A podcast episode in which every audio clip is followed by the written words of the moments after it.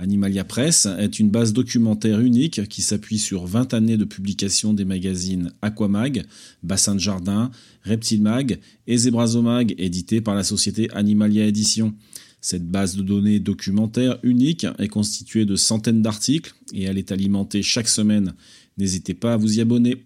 Les podcasts d'Animalia Press accompagnent les brèves publiées très régulièrement sur le site que vous pouvez retrouver à l'adresse animalia-édition au pluriel-magazine au pluriel.com. À bientôt.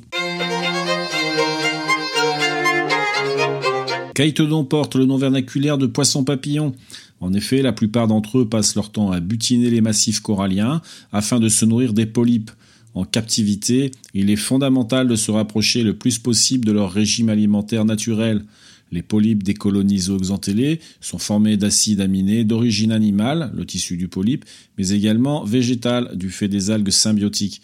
Il est donc important de distribuer un repas complet, c'est-à-dire omnivore. Un régime exclusivement constitué d'aliments d'origine animale est une erreur car le poisson se nourrit mais s'amaigrit et se carence, alors qu'un repas incluant des aliments végétaux fournit un bol alimentaire qui permet de garder une croissance équilibrée et un très bon état sanitaire dont un système immunitaire très réceptif.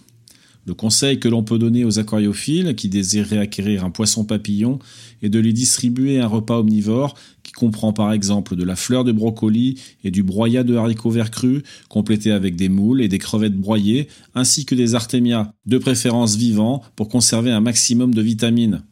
Il faut éviter certaines espèces comme Chaetodon meyeri ou Chaetodon ornatissimus qui sont des corallivores stricts et qui consomment un type de polype bien particulier et dont l'organisme se carencerait de toute façon.